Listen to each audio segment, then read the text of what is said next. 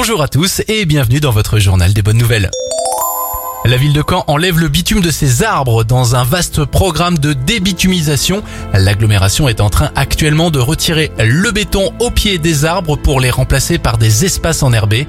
L'objectif n'est pas seulement esthétique, mais il permettra aussi une meilleure infiltration des eaux de pluie et de limiter les excès de chaleur provoqués par le bitume.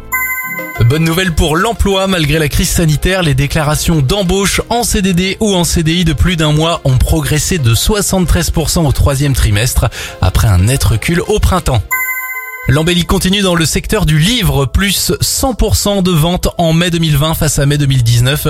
Le secteur qui continue de bien se porter aussi au mois de juin, juillet, août et septembre. Un élan permettant de rattraper beaucoup de pertes financières.